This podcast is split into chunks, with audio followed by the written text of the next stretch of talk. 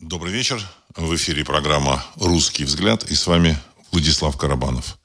Сегодня 16 февраля 2024 года, и я вас приветствую в нашем эфире. Тема сегодняшнего выпуска – события и комментарии, прошлое, настоящее и варианты будущего.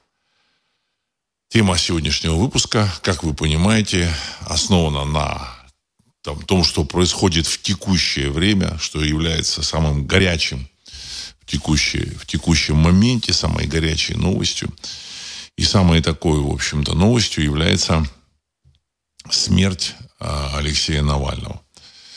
Я думаю, что мы э, не будем говорить только об Алексее Навальном. Мы, в общем, я думаю, что о нем будем говорить минимум минимумом. Но вот это, вот это событие, вот это значит, произошедшее, оно, я думаю, что может послужить для, для нас, для меня, э, некий, некой возможностью э, заглянуть, в общем-то, так сказать, вот, э, в механизмы формирования вот этой либеральной оппозиции, российской власти, действия западных товарищей, ну и вообще, так сказать, оценить ситуацию с точки зрения сегодняшнего дня и сегодняшнего момента. Вот. И с сегодняшнего дня и момента мы наверное, можем посмотреть в прошлое, немножечко, так сказать, короткое, недавнее прошлое, два года, двухлетнее прошлое, с начала вот этой вот, так сказать, кампании э, специальной военной операции, ну и попытаться э, варианты будущего посмотреть. Вот. Ну, сразу, значит, на вопрос, вопрос уже есть по поводу смерти Навального, что это такое, вот кто это сделал. Вот тут один деятель, я думаю, что он, в общем-то, э, как, как-то образ, каким-то образом связан с э, какими-то, может, за украинцами, там, вот, может, еще с кем-то. Он там написал, что ну вот, Пригожина, Уткина, это вот э, соратник Пригожина, теперь вот Навальный, вот эти, эти вот, это россиянские кукловоды, видимо, последовательно защищ, зачищают поляну от любых конкурентов, вне зависимости от идеологии. Ну, это понятно, что это, в общем-то, сказать, тезисы, сформулированные, как бы, сказать, э, зарубежными идеологами. Ну, на самом деле, сразу, сразу скажу, что я не исключаю никаких вариантов, которые касаются смерти Алексея Навального. Никаких. Вот. Э, Все, что я говорю, это мое личное мнение, а это какие-то, вот, так сказать, умозаключения. Ну, вот. Э, с моей точки зрения, смерть Навального в лагере где-то там, в общем-то, так сказать, там в Якутии, кажется. А для российской власти она не совсем логична, для, для, ну, с точки зрения ее действий, так сказать, если она в этом, э, к этому причастна. Она не вот это действие их, вот их, их причастность, их участие и заинтересованность в этом не совсем вот именно в таком вот развитии событий не совсем логично. Дело в том, что он, в общем-то, удален от э, средств массовой информации, удален от э, паствы, удален от своих кураторов э, за западных и российских. Я думаю, что он, в общем-то, работал в сотрудничестве и с западными там товарищами, и с российскими. Вот, у него там, уверен, какие-то кураторы были. И поэтому с точки зрения логической, э, смысл его там, в общем, доставать и ликвидировать, ну, я, я особого не вижу. Хотя, опять же, я ничего не исключаю, сразу скажу. Но. С точки зрения западных э, кураторов, э, значит, наводит на серьезное, серьезные подозрения. Вот прошло с момента его смерти несколько часов, уже успели сделать заявление – все руководители западных стран.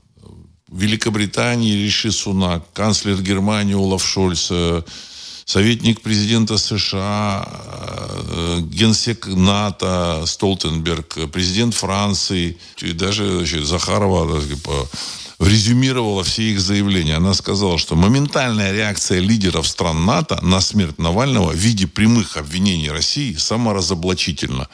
Судмедэкспертизы еще нет, а выводы у Запада, у Запада уже готовы. Вот ну, это как бы это мнение российской власти, российского МИДа. Вот. А, в целом, а, в общем, так сказать, мы вот можем принять к сведению вот информацию, которая, так сказать, появилась. Вот. э, варианты э, сказать, заинтересованности российских каких-то структур, но они тоже могут быть. Ну, ну, я не знаю, может быть, он был предметом какого-то торга с Западом. Я, не, я вообще ничего не исключаю, я сказал. Значит, вот. А, хотя я в этом сомневаюсь. Вот. И они решили сказать, все, торга не будет. Ну, ну, судя по действиям российской власти, они на это ну, не готовы. Не было никаких вот таких, так сказать, с их стороны жестких, так сказать, там, шагов, чтобы обрубить концы. Так сказать. Правда, там то ли вчера вечером, то ли сегодня рано утром Лавров сказал, что Запад уже, в общем-то, сказать, все, все российские жданки съел. Вот, мы, мы это поняли. Ну, то есть это тоже такой момент важный. Но. И тут всего, и, и после этого через несколько часов умирает Навальный. Вот. Ну, по поводу его смерти, я хочу сказать, у меня есть сомнения даже в этом. Вот при всем при том, вот я, допустим, абсолютно уверен, что Березовский не умер в тот момент, когда его там якобы то ли, то ли он покончил самоубийством, то ли еще там что-то произошло, то ли его там убил, самоубили. Ну, я почти уверен, что, в общем-то, сказать, он остался жив-здоров, его загримировали, и куда-то там он выехал и продолжил свою, так сказать, жизнедеятельность. Вот за эти там 10-12 лет он еще постарел, а, но, тем не менее, он может быть и до сих пор жив-здоров. Вот. Э, есть, значит, э, информация, что якобы э, бывший министр, он был, Михаил Лесин, такой значит, персонаж ельцинской эпохи очень важный. Очень важный персонаж. Значит, что он был связан с той эпохой, так сказать, с ельцинской. Он часть этой эпохи был. Он как бы рулил этим телевидением, вот, средствами массовой информации. Потом он где-то 10 или 12 лет назад он внезапно, а может быть, 9 лет, я точно не помню, он внезапно якобы умирает в отеле в Вашингтоне. И, насколько я понимаю, эти американцы так никому, никого ни, ни, никому не показали. Я думаю, что тоже, так сказать, э, реализовали план защиты свидетелей. Ну, опять, опять же, это просто мое мнение. Я не, не уверен, что, что, что это действительно так было. Но у меня вот мнение, что его значит, куда-то спрятали по программе защиты свидетелей. Ему в Россию не надо было возвращаться. Дети его там работают сейчас прекрасно в США, чувствуют себя хорошо, распоряжаются крупными суммами, неизвестно откуда взявшимися. Ну, ну понятно откуда. Мы знаем откуда, мы догадываемся. Но в целом, и, в общем-то, сказать, и концы в воду. Ну, я думаю, что еще с какими-то персонажами также было. Вот. Поэтому с Навальным, с его смертью в этой вот, эм, в колонии, э, тоже могут быть вопросы. Могут. Понимаете, так сказать, уверенности в том, что он умер, нет. Так, оно, оно как бы есть, есть заявление, есть информация, даже официальная, но вот стопроцентной уверенности нет. Ну, и, и вот, вот это событие, оно позволяет посмотреть на сказать, систему российской власти. Вот, значит, и вообще и попробовать порассуждать, что произошло. На мой взгляд, а, вот это, вот это событие означает, что Запад пойдет, или он сообщил э, России, кремлянам, что он пойдет до конца. Может быть, не кремлянам сообщил, может быть, он сообщил каким-то своим этим клиентам, потому что, ну, на мой взгляд, Алексей Навальный, он был ориентирован на Запад, и вокруг него там были клиенты которые получали, так сказать, какие-то, так сказать, средства, ресурсы. Там идейные люди были. Вот. Их было, конечно, немного. Вот. Сам Навальный, это вот важно, на мой взгляд, был представителем, связанным э, кровными связями или родственными узами с российской властью. Каким образом? Мы можем только догадываться, так сказать. Мнений высказывается достаточно много, я не буду в них углубляться. Но то, что все вот эти видные деятели – которые занимают места какие-то в этой политической иерархии, занимали видные, не все, не все, а вот какие-то, так сказать, именно политики так называемые, вот, занимают, занимали, и вот эти деятели, э, они так или иначе связаны родственными узами с иерархией советской еще, и вот с иерархией, существующей в России. Ну, что далеко ходить.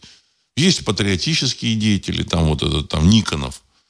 Никонов, он ведет такую передачу большая игра. Вот. Он не каждый раз, ну, вот он ведет на Первом канале, так сказать, он попадается, вот, он ведет хороший, толковый, кстати, так сказать, дядечка, патриот, очень такой патриотически настроенный. На самом деле этот Никонов, э, это внук Молотова. Не больше, не меньше. Внук Молотова. Бабушку этого Никонова, насколько известно, в концлагерь отправили, отправил Иосиф Виссарионович э, Джугашвили, известный по кличке Сталин. Значит, и этот человек, он не, его семья не исчезла, вот этого Молотова. Никуда, так сказать, никуда. Они, они не пошли работать на сталелитейный завод какой-то, или там токарями. Вот, значит, а все они были пристроены, и, в общем-то, он и до сих пор пристроен, потому что я думаю, что вполне толковых людей в России тоже много, но он пристроен, он, так сказать, на, на телеэкране светится. Или там, в общем, известно, что вот Голикова, вице-премьер Голикова, тоже, в общем, достаточно такая неглупая, так сказать, дама. А, она там замужем была за такого, за другим вице-премьером Христенко, если помните, такой, в общем-то, такого Э, чубайсовского набора. Вот, человек был. Вот. А может, не чубайсовского. Я вообще, так сказать, так, не сильно там вникал в этих людей, э, в биографии этих людей. Вот. И э, Христенко уже там где-то растворился, а она там. А кто такая вот эта вот э, Голикова? А она э, правнучка, то ли внучка, то ли правнучка Кагановича. Был такой, в общем, сталинский нарком Каганович, тоже, который, так сказать, умер там в 91 году. Как раз значит, считали, что как только умер Каганович, вот, видимо, Советский Союз развали, развалится, когда третий старец умрет. Вот считалось, что это третий старец. старец. Ну, то ли внучка, то ли правнучка. Я вот, так сказать, точно не знаю. Вот. Ну, а остальные там вот актеры, актриски, вот все эти вот люди-то думают, что вот, ну, смотрите, вот актер там вот выбился там, он, значит, там, в люди. Вот. А мы копаем э, биографию, а выясняется, что этот актер является там сыном, внуком, племянником какого-то, так сказать, э, сталинского, там, так сказать, э, наркома, политика и так далее и тому подобное. Практически все. За, за небольшим исключением. Я хотел сказать без исключения. Нет, исключения все-таки были. Благодаря этим исключениям э, советский и российский кинематограф, еще в этом кинематографе можно кое-что смотреть. Ну, сказать, чего далеко ходить, Гайдай. То есть после войны фронтовиков, э, которые хотели э, заявить себя в этом в кинематографе, там, на, вот, вот, в искусстве в каком-то таком, вот, им позволили поступать в эти вузы, позволили потом работать на этих студиях. Вот Леонид Гайдай, фронтовик, раненый, Значит, тот же самый э, Никулин, это тоже фронтовик. И там еще там, сказать, такая плеяда людей. Вот им позволили войти в этот кинематограф, и они в кинематографе создали вот те шедевры, которые мы смотрим, в общем-то, уже там, там многие десятилетия. Фильмы, фильмы Гайдая мы смотрим, в общем-то, Иван Васильевич меняет профессию, бриллиантовая рука, кавказская пленница, все вечно. Это вечные фильмы. До Второй мировой войны там, в общем-то, другие, так сказать, люди были, которым позволяли еще, так сказать, царского такого развода. Вот им позволяли. Вот. Но основная масса вот этих, так сказать, актеришек, актеров, э, были неплохие актеры. А, режиссеришек, режиссеров, это люди так или иначе связаны с э, какими, родственными узами, очень важно, родственными узами с большевистской верхушкой. И не нужно там думать, фантазировать, что тут какая-то, так сказать, там способ какого-то производства людей, какой-то мифический способ, когда там ищут таланты и выдвигают их наверх. наверх. В большевистском социалистическом производстве, так сказать, это э, в учрежденном немецким генеральным штабом, в общем-то, так сказать, вот, в учрежденной системе, продвигаться наверх можно было только по указанию начальства. И никак иначе. Иначе было только для фронтовиков. Вот. Э, к концу 80-х годов эти фронтовики уже закончились, вот, и Советский Союз благополучно сгинул. Ну, я думаю, там были еще и другие экономические причины. Вот. А люди, которые там двигали, верили во что-то, они, в общем-то, сказать, они разуверились, вымерли. Вот. А, так и вот э, Навальный вместе со своими вот этими, так сказать, э, клиентами, не со всеми, так сказать. Там и были клиенты, случайные люди, там, Митволь, я вот не знаю, там фамилия такая была, мелькала, Митволь. Возможно, случайный совершенно человек. Ну, вот, так сказать, он опирался на этих клиентов, но сам по себе это был представитель, э, связанный родственными узами с российской властью.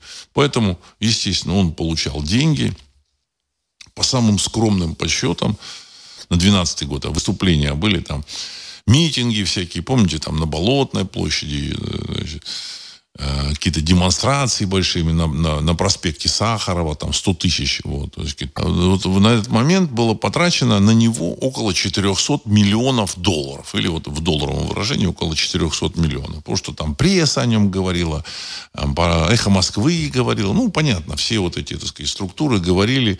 И денежки ему давали, значит, через заказы. Э, вот потом там всплыло московской мэрии, там его жене там на что-то давали. Ну, вот как-то так вот. Значит, э, то есть он был э, связан э, кровными узами с российской властью.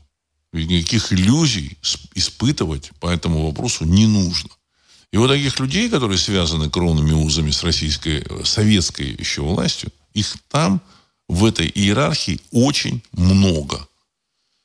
И то, что сейчас произошло в связи со смертью Навального, это означает, что на Западе решили э, все-таки, так сказать, добить Россию. Но я, я и раньше говорил, что они, у них другого выхода нет. Они должны либо добить Россию, воспользоваться ее природными ресурсами, либо они э, значит, обанкротятся, вот, так сказать, их, э, вот эти так сказать, все э, западные государства так сказать, будут банкротами, их валюта рухнет, и они потеряют влияние в мире. Во власти еще кто-то верит, что, что может э, вернуться все назад, и можно там деньги вернуть с Запада. Но я в других выпусках говорил, что все, лавочка закрылась. Но, тем не менее, я представляю, представляете, там уехали, там семья уехала, дети. Человек работает здесь министром каким-то, или замминистра, или там еще каким-то там. И как, как бы бизнесменом, такой тоже может быть. Вот, отмывает деньги и, так сказать, значительную часть заворачивал раньше туда. Вот.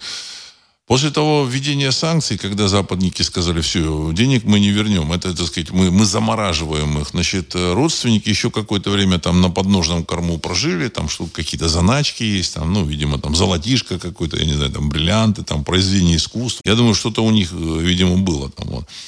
А потом деньги закончились, они там, видимо, начали там названивать в Россию, что папа, так сказать, нужны там э, деньги нужны, ты давай, так сказать, давай там ты поднажми, там надо, надо, надо вернуть все взад. И вот это давление, оно и сказалось на выступлении там президента России, который начал говорить о, о готовности России к переговорам. Вот я обратил на это внимание. Эм, я думаю, что давление было очень мощное. Об этом я говорил с самого начала, что это давление родственников будет. Именно из-за этого заморозили их деньги, их там недвижимость, собственность. Там, в общем, там даже этот самый Фридман, он жил там в Лондоне, он там не мог оплатить зарплату своих этих самых э, обслуги какой-то. Там какая-то обслуживающая, так сказать, дама, которая там забеременела, и по английским законам он там должен был что-то там ей дать или оплатить какую-то работу, на которую она не выполняла, а он не мог, и она подала в суд, но ей суд сказал, что да, он не может это сделать из-за санкций. То есть, в принципе, в этом и был, был смысл санкций с тем, чтобы, значит, с одной стороны, самое важное, это, конечно, забрать это бабло. Ну, не то, что забрать, оно уже давно потрачено. Ну, просто, так сказать, сообщить россиянам, что эти деньги им, ими, э, этими деньгами им уже не, нельзя воспользоваться. Вот. А во-вторых, оказать на них давление, чтобы они оказали давление на кремлевских своих, так сказать, там, родителей, родственников и э, потребовали сворачивать специальную военную операцию и вообще, так сказать, сопротивление Западу, чтобы они сливали воду, сдавались. И это давление, я думаю, что приняло просто беспрецедентные формы. Ну, вот, и сейчас это все усилится еще больше. Вот. Я э, здесь хочу сказать, что это мое, свое мнение относительно того, что такое Запад современный.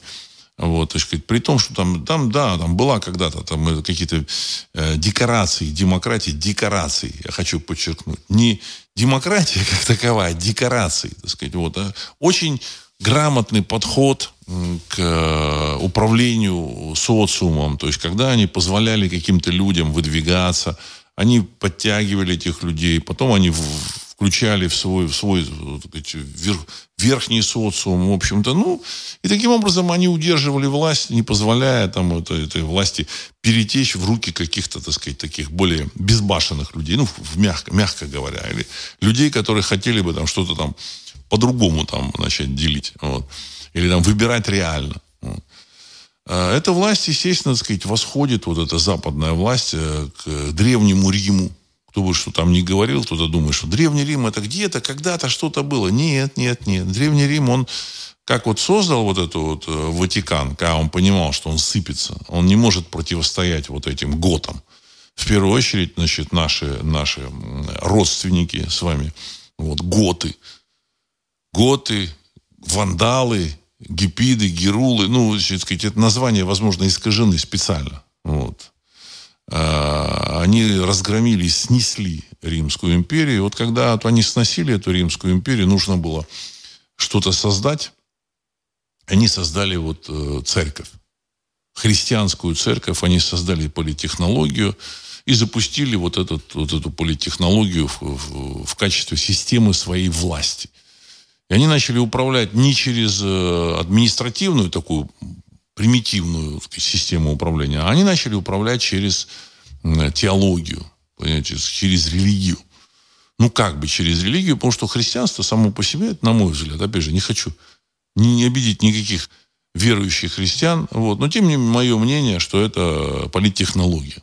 Потому что эм, э, Иешуа Ноцри это во многом э, синтетическая фигура, вот, значит, э, ну, это уже, так сказать, дело десятое. Как-нибудь поговорю на эту, на эту тему. Э, сложенная политтехнологами, созданная. Все эти истории тоже созданы политтехнологами. Э, значит, о гонении христиан, там, о всем, обо всем этом, так сказать, все, все это, все это политтехнологические мифы. Но управление Ватиканом, Европой, а потом и Америкой, Южной и Северной, это не миф, это реальность. И эта реальность, она продолжается и сейчас. Вот, э, Ватикан это один из самых богатых учреждений, одно из самых богатых учреждений, вот, так сказать, полит, политических или там, я не знаю, идеологических, я не знаю, как еще, так сказать, теологических, возможно, так сказать, там можно вот, все, все, все туда, так сказать, в кучу свалить.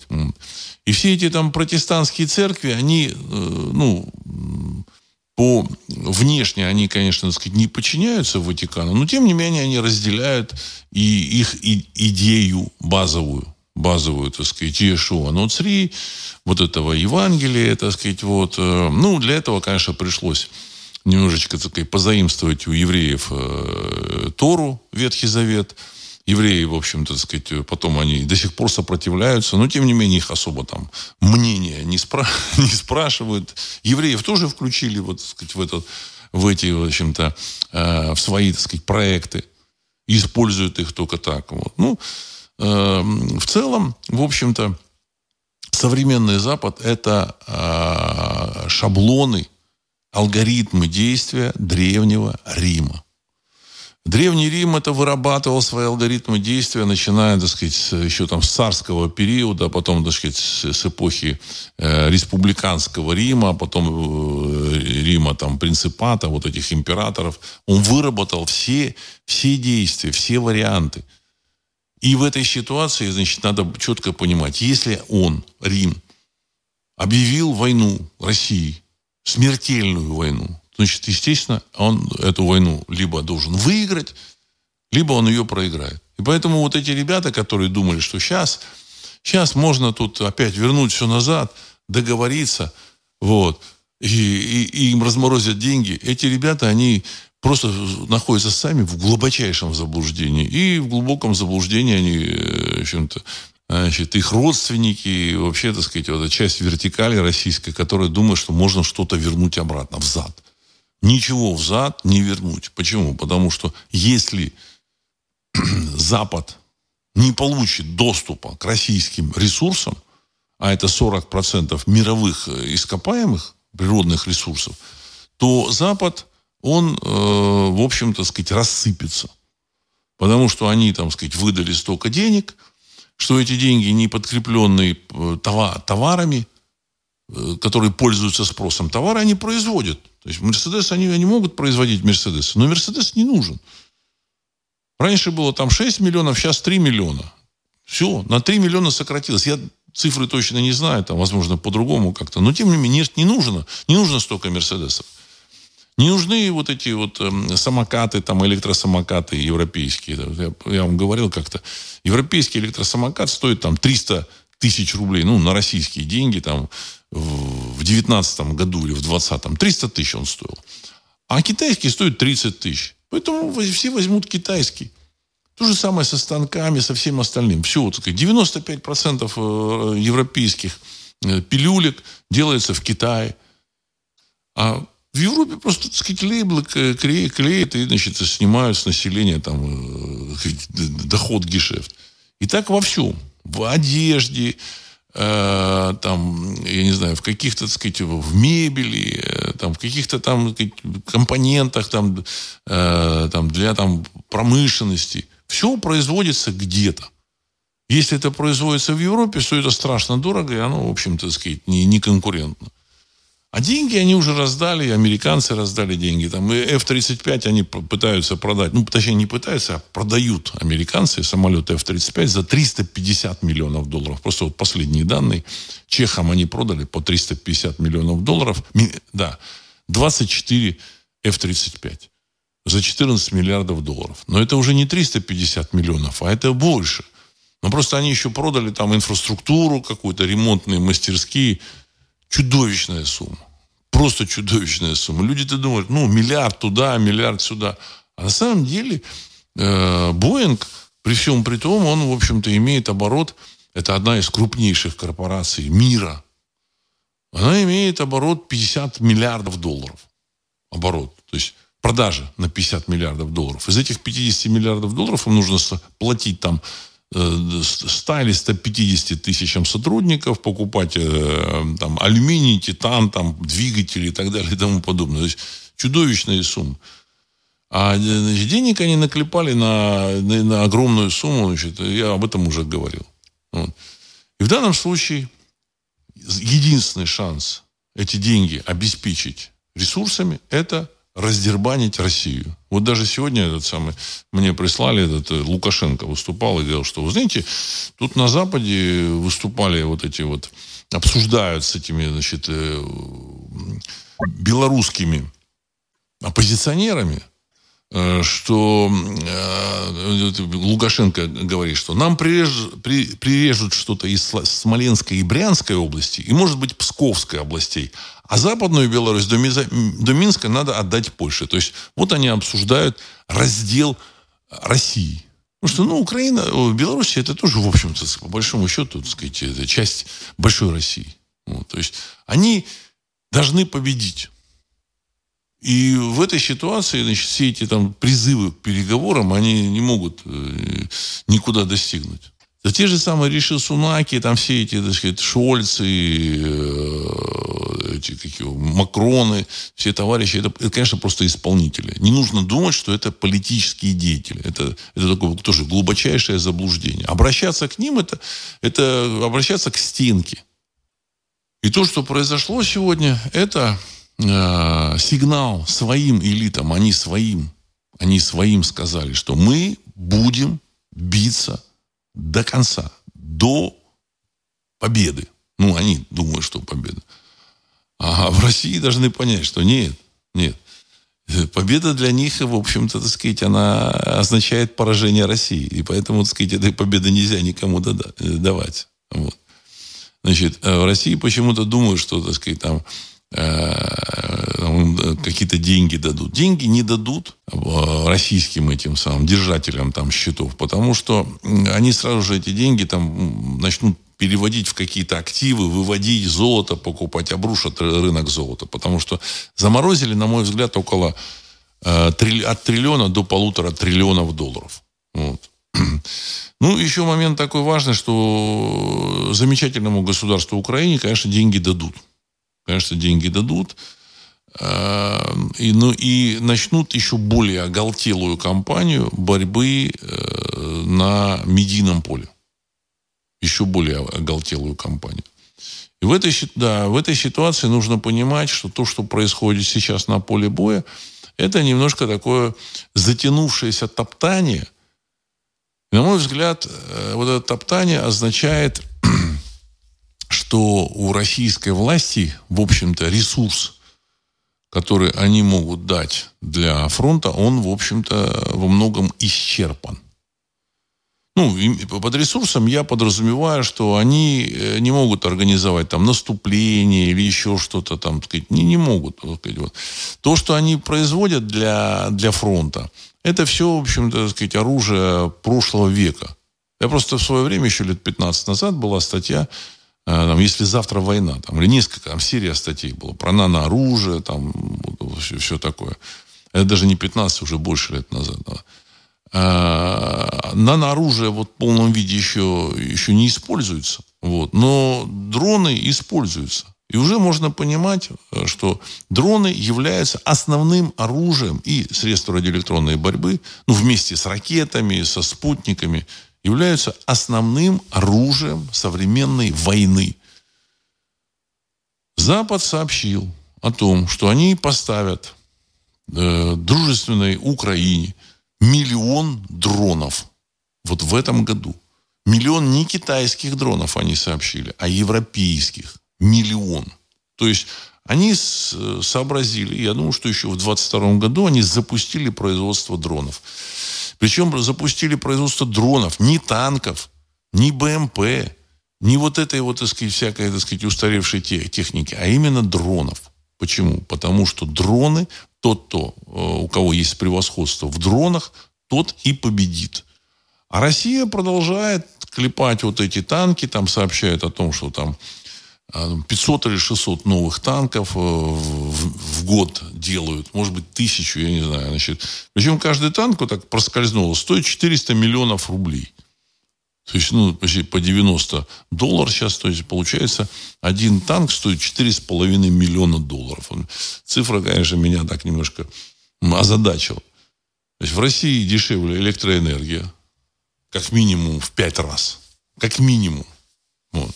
Значит, если в Германии 30 евроцентов стоит, стоит электроэнергия, то в России 6. Э, рублей, если там в евроценты перевести, это 6 евроцентов. Это причем, так сказать, такая завышенная цена, нам, значительно завышенная. В России, значит, есть газ, в России есть за, за, залежи металла, угля для выплавки, дешевле рабочая сила, дешевле там еще какие-то, так сказать, компоненты. Вот. Почему танк стоит 4,5 миллиона долларов столько же, сколько в Европе? Мне объясните, я этого не понимаю. И он не нужен. Самое главное не то, что он стоит столько, он не нужен. Вот это, так сказать, за 400 миллионов штука выезжает, она стоит как, эм, э, если вот, так сказать, там Ходаковский, вот там он сделал не скальпель, а не ланцет, а скальпель. И скальпель у него стоит то ли 300, то ли 200 тысяч рублей. Так вот, на 400 миллионов можно сделать, вот, ну, посчитайте, там, 2000 скальпелей. Ну, или там 1300, если по 300 тысяч он стоит. 1300 скальпелей. И каждый этот скальпель, он летит на расстояние там 20-30 километров, несет э, в себе бум, заряд 5-6 э, килограмм, вот, и, в общем-то, так сказать, является угрозой для любой э, бронетехники противника. Понимаете? То есть смысл, сказать, делать танк, когда нужно делать скальпель. Причем этих танков в России, насколько знаю, там на складах Э, там 20 или 30 тысяч они стоят там где-то в, зап, в, зап, в запасниках, в загонах. Ну, восстанавливать, может быть, и нужно, хотя тоже там, снаряды, что ли, расходовать. Бессмысленно. То же самое и с этими... Кстати, вот этого Ходаковского перестали показывать по какой-то причине. То есть, я так полагаю, что в России вот это вот э, люди из иерархии, Э, которые там получили свои эти теплые местечки по родственным связям еще там а, при Ельцине, после Ельцина, они заинтересованы только вот, так сказать, в своих каких-то доходах. Они, в общем, не понимают, что э, речь идет о жизни и смерти э, вообще, так сказать, систем, не только системы, а вообще, так сказать, государства. И они тоже пойдут под раздачу. Это вот важно. Они пойдут под раздачу. Если обычный там обыватель, вот российский, так сказать, он, в принципе, так сказать, там, э, ну, соберется и уедет вплоть до Китая, то я думаю, что там каких-то вот этих деятелей российского режима даже Китай к себе не примет и выдаст. Потому что если, если победит э, противник, то, в общем-то, Китай там захочет еще какую-то какую часть э, своей, так сказать, своего существования, ну, продлить. Свое существование захочет продлить.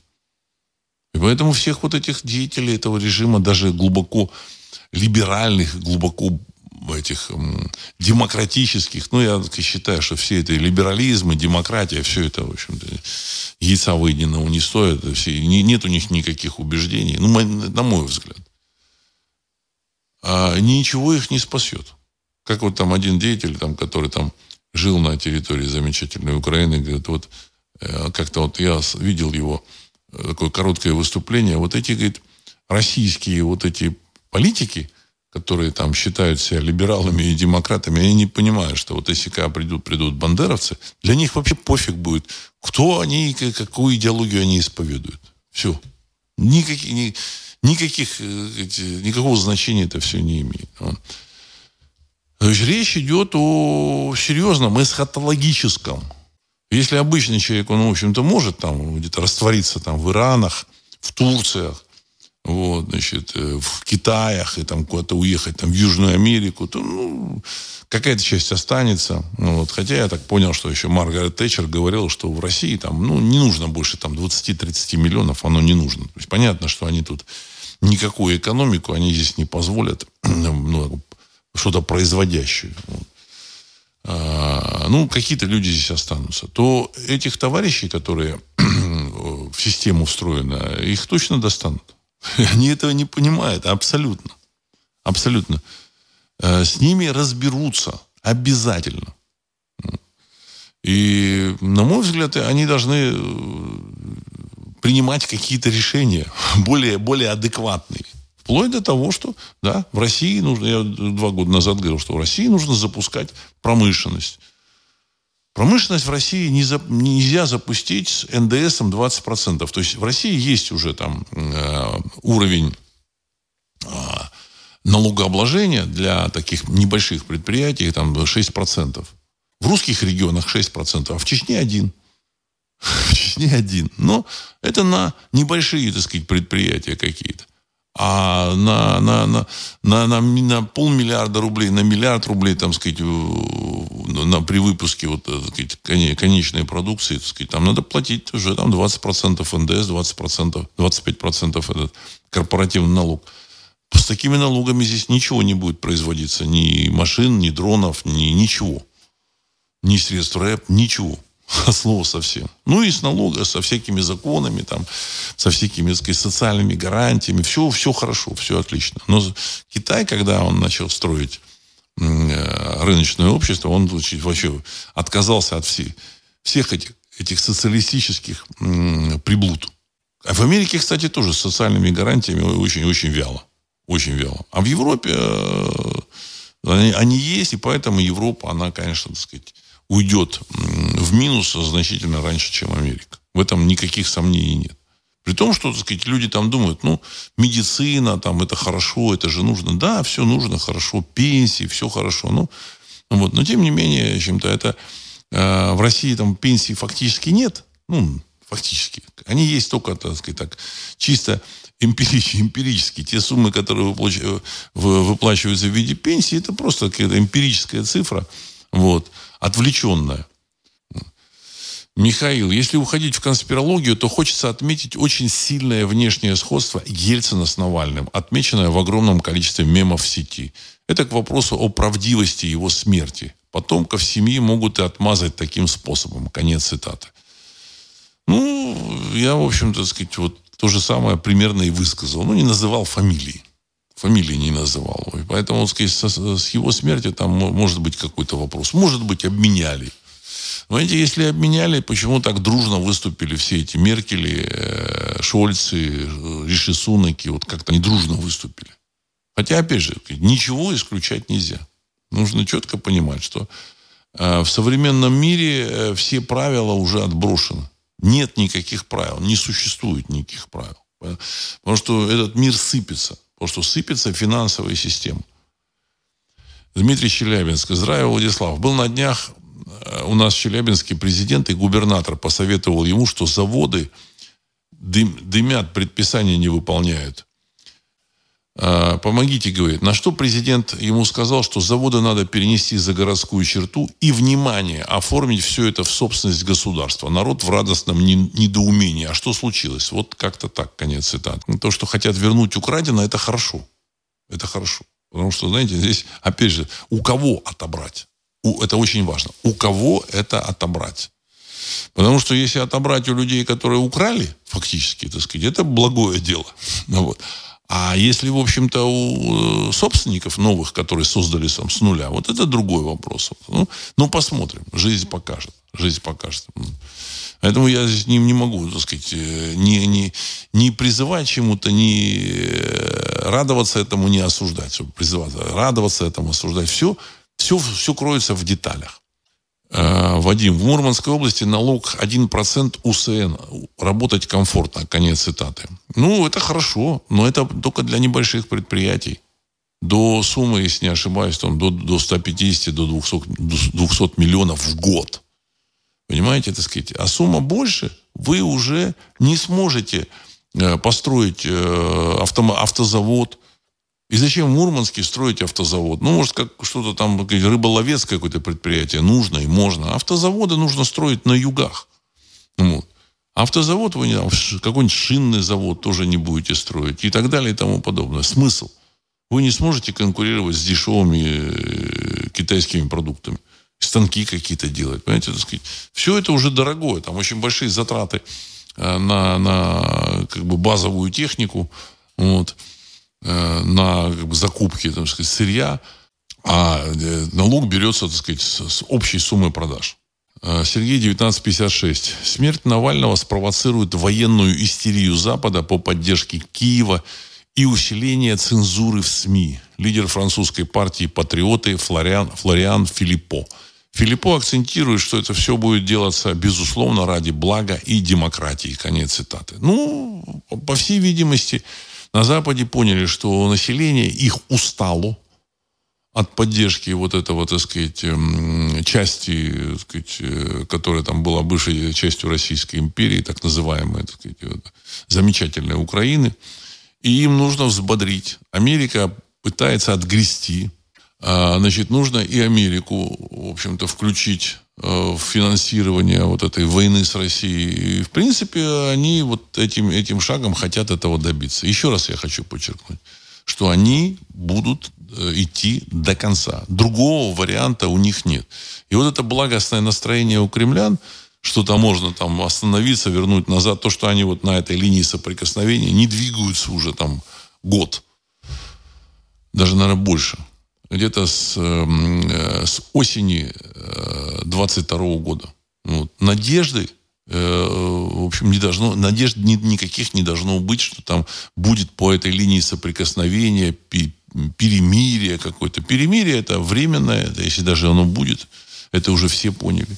Значит, вопрос нужно решать окончательно.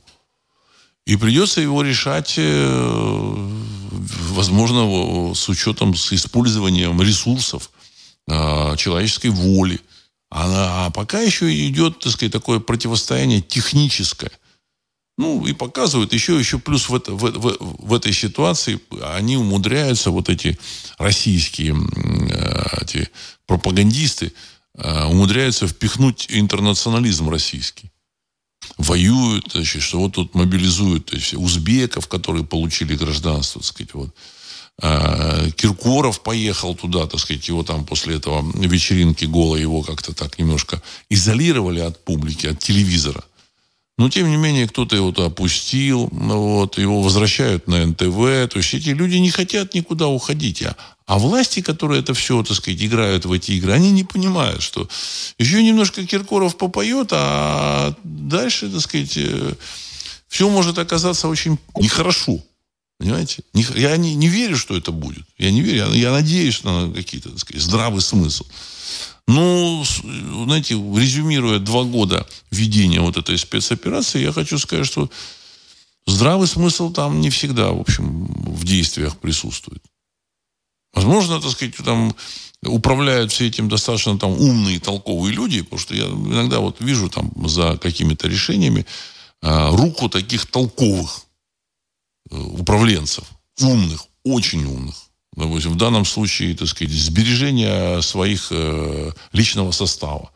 Это очень такой верный, важный шаг, который, так сказать, э, влияет на дух вот это, так сказать, вот, э, войск, которые там сражаются.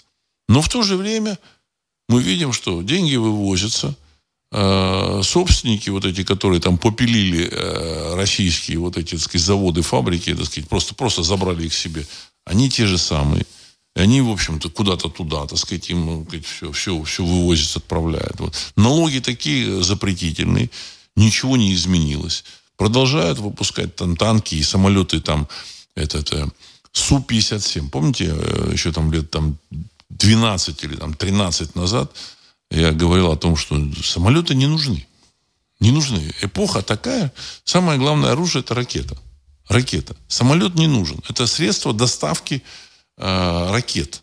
Все, разгона их.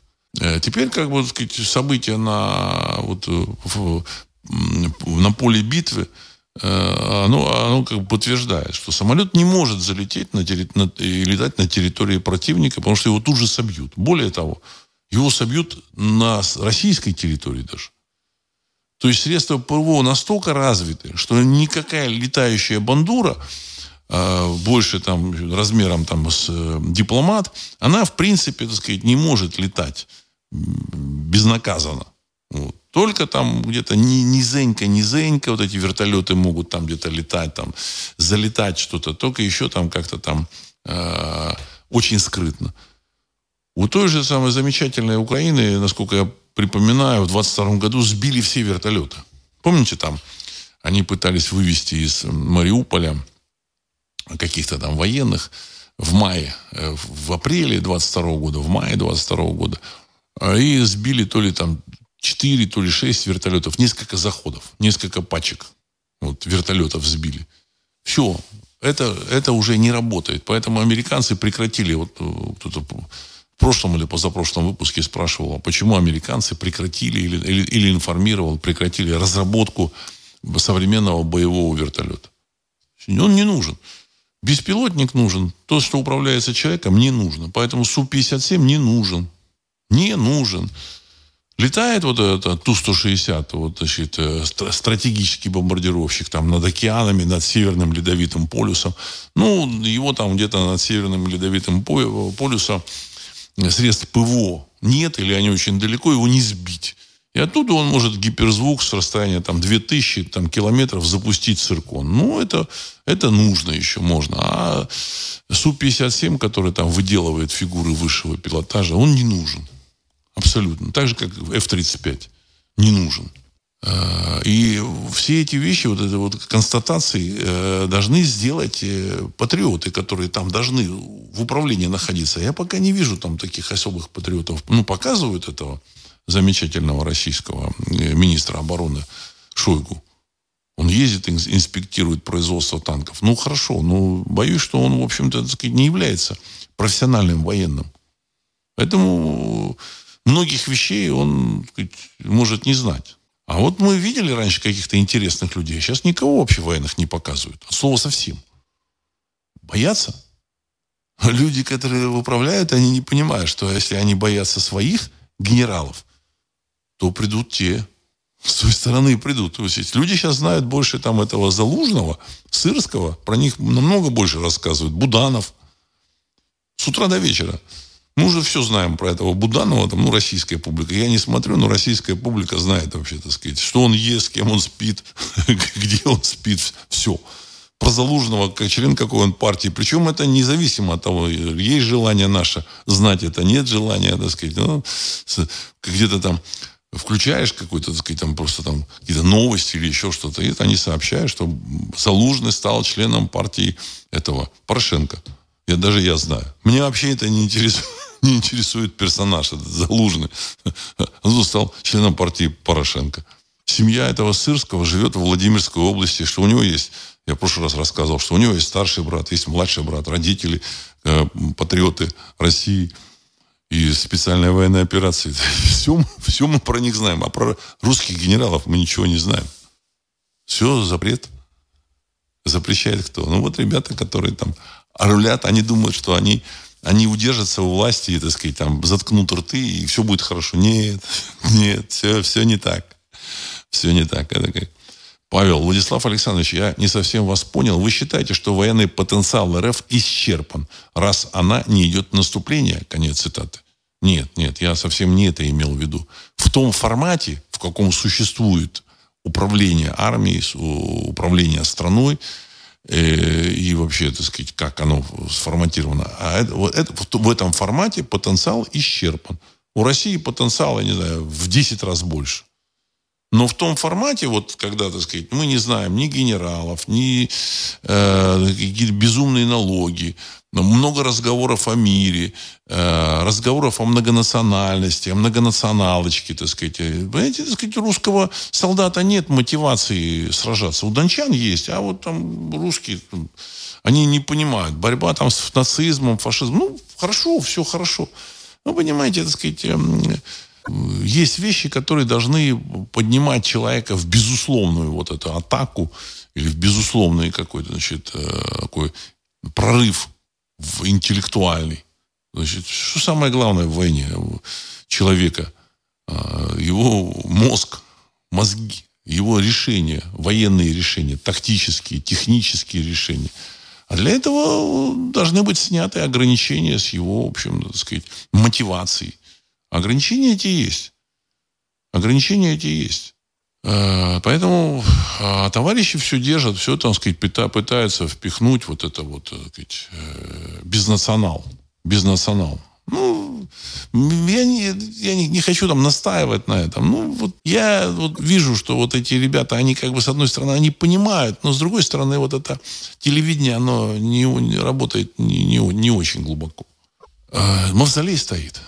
Мавзолей стоит. Я про мавзолей очень много говорил. Вообще Ариру, наверное, лет 20 эту тему поддерживает. Стоит мавзолей. До сих пор, так сказать, э, тема э, появления замечательной Украины, оно, в общем, тема не раскрыта. Что такое Советский Союз? Все рассказывают про Великий Советский Союз, Великий Советский Союз, так сказать. А что то, что они разгромили Российскую империю э, по заданию немецкого генерального штаба, это об этом не, не говорится. Нужно убирать мавзолей. Просто нужно убирать и демонтировать всю советскую идеологию. Она не нужна. Так, Владимир, здравия, Владислав. На Западе подняли тему вывода России ядерного оружия в космос. Не могли бы прокомментировать с уважением, конец цитаты. Уважаемый Владимир, все, всякая лыка в строку. То есть, вот, или смерть вот этого Навального, э, вывод, опять же, в кавычках, России ядерного оружия в космос э, призвано мобилизовать их э, элитки, их население для борьбы с Россией. Потому что они как бы собрались, поговорили между собой, и, видимо, их кукловоды или их начальники, кураторы всех этих Риши Сунаков, Шольцев сказали, у нас обратного пути нет.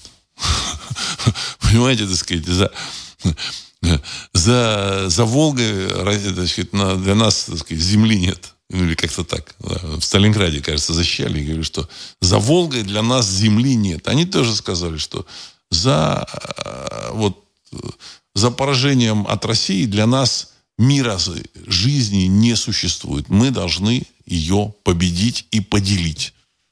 Вот о чем говорит вот это так сказать, заявление о выводе России ядерного оружия в космос. Заявление президента России о том, что Россия мирная, э, там, хорошая, добрая страна, она вообще ничего, никого не собирается так сказать, обижать. Это вообще, так сказать, там, понимаете, так сказать, эти паиньки в розовых штанишках. Но это ну, смешно. Смешно. Китайские, китайцы, кстати, знаете, как они там, китайские генералы? Они заявляют, что... Я сам слышал заявление этого генерала. Причем это действующий китайский генерал, который сказал, что в случае войны с Америкой мы готовы потерять половину населения Китая, Но мы достанем нашего врага. Мы его, мы его, в общем-то, сказать, достанем, мы его, в общем, уничтожим. То есть они не стесняются эти вещи говорить. При том, что у них с Америкой очень такая бурная та торговля в размере там то ли 600, то ли 800 миллиардов долларов. Они готовы, во всяком случае, так они говорят. При том, что китайцы, ну, как воины, там, ну, не сильно славились в, в истории. А тут вот выступление российского президента, рассказы о том, что Россия это вот все, так сказать, мальчики в розовых штанишках, вот, что там э, она вообще-то, так сказать, стремится, так сказать, к счастью и миру, в первую очередь, для там э, кого-то, чего-то. Ну, это все рас, расхолаживает и население России, и население, в общем, так сказать, и военных, и на, на Западе тоже. Что им кажется, что Россию, в общем, можно м, сломать. Вот. А, Дмитрий Челябинск. Не вводят валюту БРИКС, пассивно воюют. Вы говорили, что, нужного, что ждут нужного момента, какого-то знака, событий на Западе. Может, в этом причина, конец цитаты. Ну, и в этом тоже, возможно, причина, так сказать, но эти события, возможно, не наступят, пока не зашевелится. Под лежачий камень, как говорится, вода не течет. Понимаете? И мы же чувствуем, э, почему это происходит. Почему? Вот это цифровая финансовые, цифровые финансовые активы, они не запускаются именно, мне кажется, потому что там какие-то родственнички российских вот этих вот управленцев, они там звонят и там просят, просят денег, просят там надавить, видимо, на Кремль. Вот. И все это создало определенные впечатления у наших западных партнеров замечательных, что можно еще, так сказать, надавить. И, может быть, в России что-то и получится. Ну, они хотят изнутри что-то там взломать.